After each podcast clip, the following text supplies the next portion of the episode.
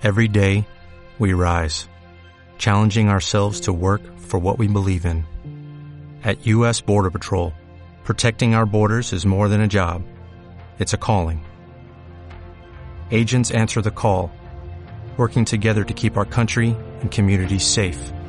If you're ready for a new mission, join U.S. Border Patrol and go beyond.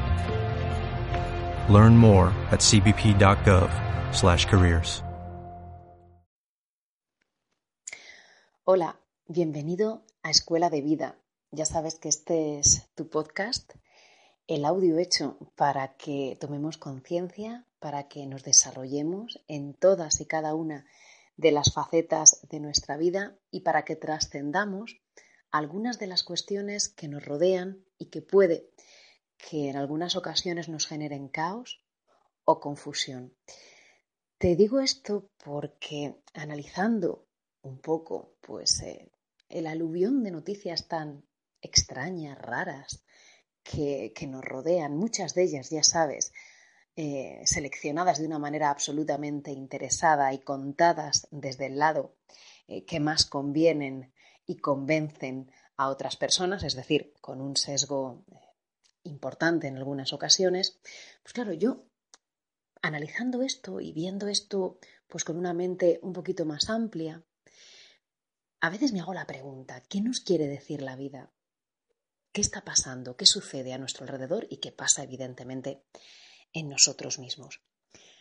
No sé qué opinas, pero a veces en esas reflexiones que no van guiadas ni dirigidas, a mí me surgen pensamientos, supongo, y estoy convencida de que a ti también. Creo que esas noticias, esas informaciones, esos climas que nos rodean en el mundo laboral, en el mundo personal, eh, que vemos reflejados en forma de noticias políticas, económicas, sociales, quizá nos están dando un mensaje muy claro que es recupera tu vida, recupera tu conciencia, cambia la forma en la que tienes de ver las cosas y de vivirlas. Vamos a tratar, o voy a tratar, de em, desarrollar esta tesis eh, de una manera un poquito más clara.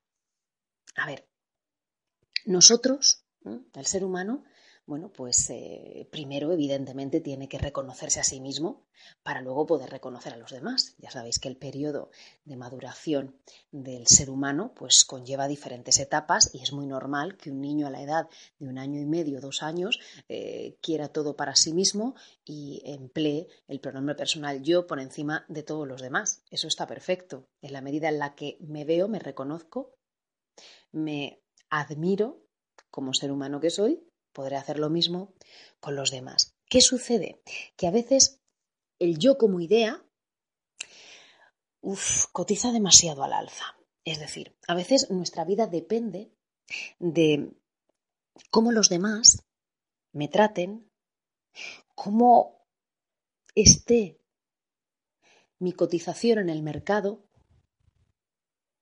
y cuando a veces sentimos pues que no somos valorados, no somos útiles, que nos apartan de alguna manera, sin que nadie se tome esto como un complot personal. Me apartan es la sensación esa de hay unas promociones pues en mi organización o hay unos exámenes y yo me presento y o no apruebo o no me seleccionan. Pues esa sensación de sentirme apartado nos hace estar un poco a la en zozobra y sentir que estamos en peligro. ¿En peligro de qué? De hundimiento. Nos sentimos tocados y sentimos que estamos en peligro. Eso nos lleva a la necesidad de estar asegurándonos constantemente. Es como si tuviéramos que suscribir seguros de vida a cada momento y cada paso que damos. Por lo tanto, esto explica muy bien nuestro estilo de vida un tanto defensivo, nuestra tendencia a huir de manera compulsiva en muchos casos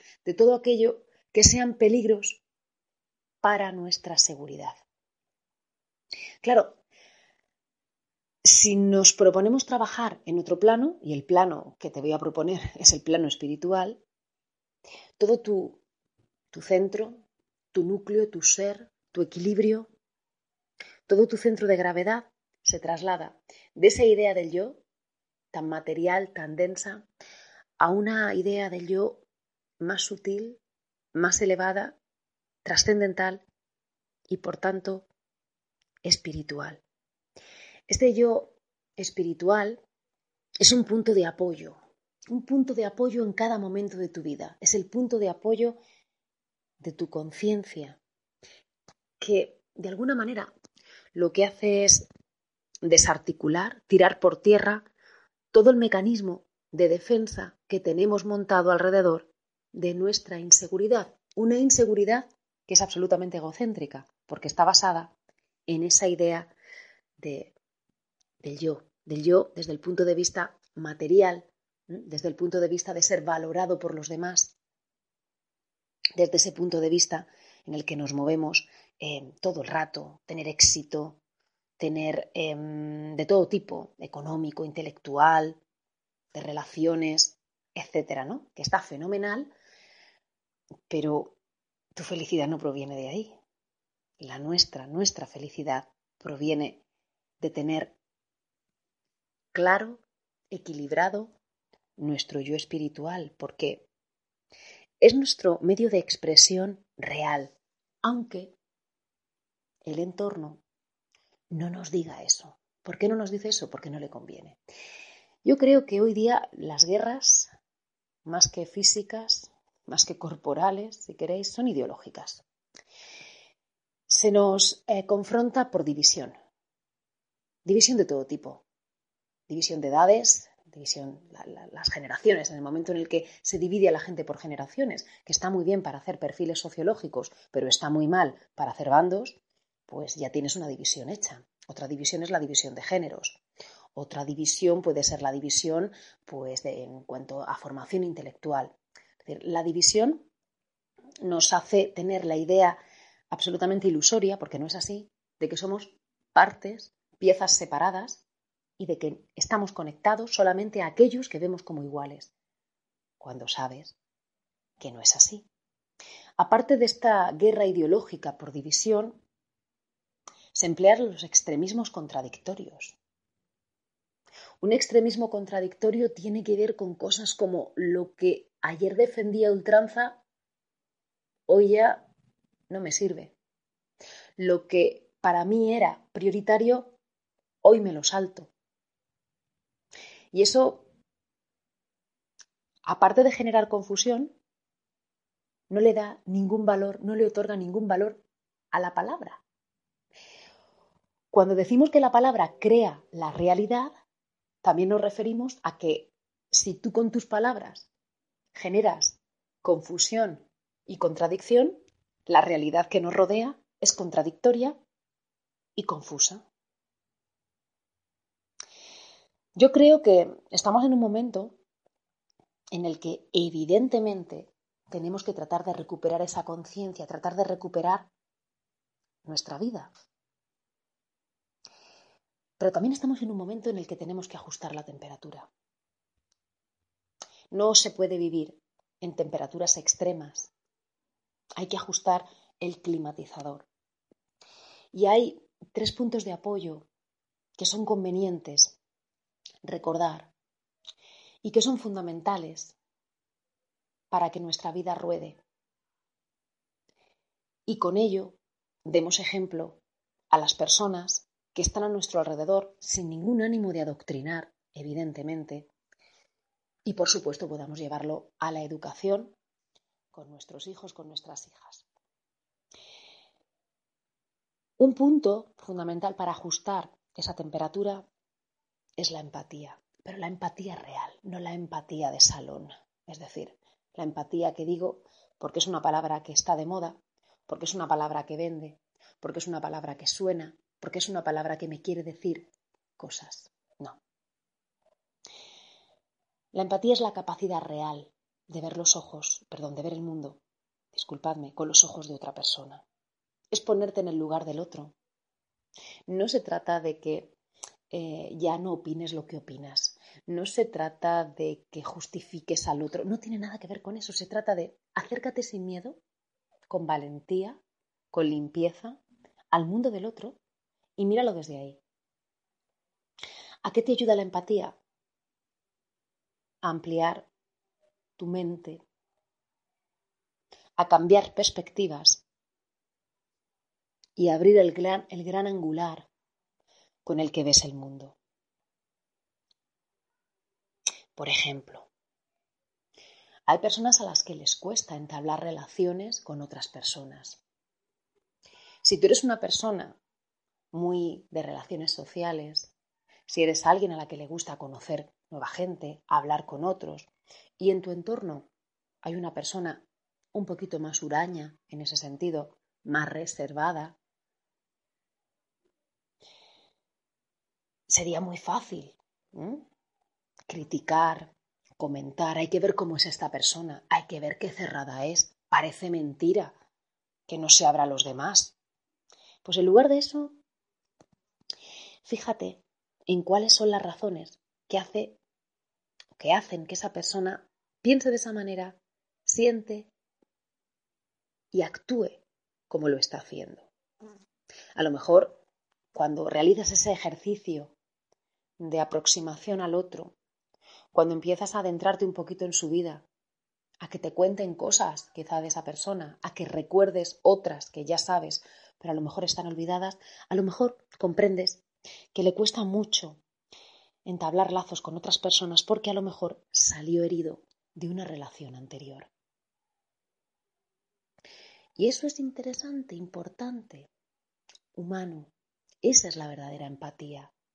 Al ayudarte a comprender al otro, tratarás al otro con más humanidad y con mayor dignidad.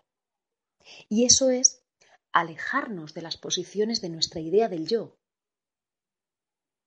y entrar al mundo del yo espiritual, porque en el mundo del yo espiritual, en el mundo de la conciencia, no hay juicios, hay observación. De hecho, es el yo al que tienes que llamar cuando medites, para no juzgar ningún tipo de pensamiento, para no reprimir ningún tipo de emoción que tengas. Otro de los botones que nos van a ayudar a ajustar bastante el clima, la temperatura social, es el respeto. Pero el respeto de verdad, no la palabrería acerca del respeto. Para mí la palabrería acerca del respeto es cuando pido respeto y no se lo otorga a los demás. Cuando banalizo palabras tan importantes como esta, respeto y dignidad, y las utilizo a mi antojo y en mi propio beneficio. Eso es hablar desde la idea del yo material denso. Aquí estamos hablando de otra cosa. Todos somos diferentes. Gracias a eso hay avance. Todos somos únicos somos singulares. Y muchas veces pues, nos encontramos con personas que tienen visiones opuestas a nuestra forma de ver la vida, puntos de vista diferentes. No se trata de quién tenga o no tenga razón, se trata de cómo complementar puntos de vista distintos para evitar que nuestras relaciones se vuelvan y se tornen complicadas esto solamente se puede hacer si tengo en la cabeza un fin común, ético y grande, muy grande. La gente que apela todo el rato al respeto y no tiene en cuenta ese fin común, sino que simplemente lo que quiere es que sus posturas egoístas sean las que manden sobre las del resto, están utilizando esa palabra de una forma, bueno, manipuladora. Están tergiversando la importancia, la magnitud de una palabra tan importante como es respeto. Y el tercer botón, al que yo también ajustaría, sería la autenticidad. La autenticidad y no la cambiemos. Soy auténtico, por eso me comporto como me viene en gana. No, no, no es eso. La autenticidad es sacar tu esencia, averiguar quién eres realmente, qué has venido a hacer aquí, para poder recuperar tu vida, para poder crear éxitos. La autenticidad es lo que nos hace dejar huella en el mundo. La autenticidad es la puerta de acceso a esa conciencia del ser superior. Eso que nos trae felicidad, plenitud, armonía y por tanto nos aleja de la angustia, de la inseguridad y de la tensión, pero nos aleja porque en el mundo del yo espiritual eso no existe. La angustia, la inseguridad, la tensión, la desconfianza es propio del yo material. Conforme vamos acercándonos, aproximándonos a ese yo espiritual, abriéndonos a él sin ningún miedo, sin ningún complejo, nos vamos alejando de todos estos problemas. Desaparecen porque dejas de apoyarte, dejamos de apoyarnos en la idea que tenemos de nosotros en función de lo que los otros dicen. Ya no vamos buscando halagos, valoraciones, esas caricias sociales. No las necesitamos. Acceder a nuestro yo espiritual es dar un paso, el gran paso hacia lo auténtico. Por tanto, todo lo que nos rodea quizás sea una prueba para los valientes que quieren trascender, para los valientes que quieren salir de esa sensación un tanto agobiante que suele tener pues la información que muchas veces nos rodea de que las cosas van mal, de que la vida es un caos, de que nadie se puede poner de acuerdo, de que no avanzamos, de que la vida es difícil, por definición. Eso es una creencia del yo material. En el yo espiritual no hay dificultades, porque no existe la dificultad ahí. No es difícil comprender al otro, siempre y cuando accedas a tu yo espiritual. Y para ello tienes que dejar de controlar, dejar la obligación de tener razón siempre y de tratar de convencer a los demás con tus argumentos. Suelta. El yo espiritual está libre, está suelto. El yo material está encapsulado, constreñido, agarrotado. El yo material necesita que los demás cambien. El yo espiritual comprende que los demás son diferentes. El yo material necesita que le comprendan a uno, que le tengan en cuenta, que le valoren. El yo espiritual no lo necesita. Es muy libre. El yo material requiere y desea que las cosas sean como Él quiere, porque no concibe un mundo de otra manera. El yo espiritual es tolerante, es flexible.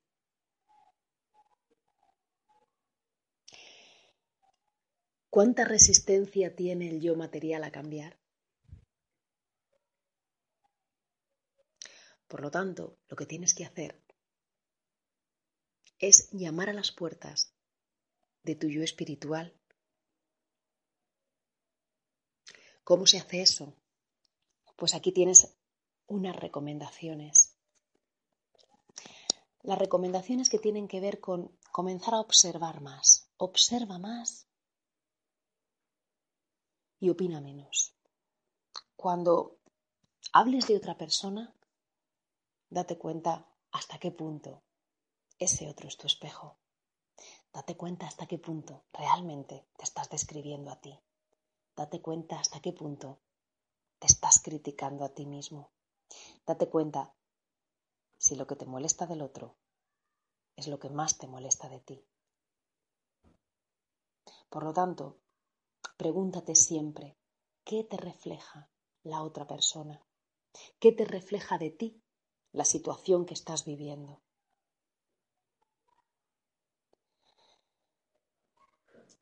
A veces nos resistimos a reconocer esto, pero cuando cambiamos nosotros, cambia todo nuestro universo, porque nuestro poder realmente está en desarrollar nuestra propia conciencia individual para poder alcanzar unos niveles más evolucionados. Por eso tienes que ser consciente de todo lo que te rodea, ver a los demás de otra forma, trabajar estos tres botones que nos van a ayudar a cambiar la temperatura ardiente que nos rodea, la empatía, el respeto y la autenticidad, pero desde el lado real, desde el significado válido de esas palabras. Trasciende lo individual, trasciende lo personal y llega al yo espiritual. Ese nivel superior que te va a llevar a un rendimiento diferente a un rendimiento pleno. Ese yo que no necesita tantas gracias externas, tantos halagos.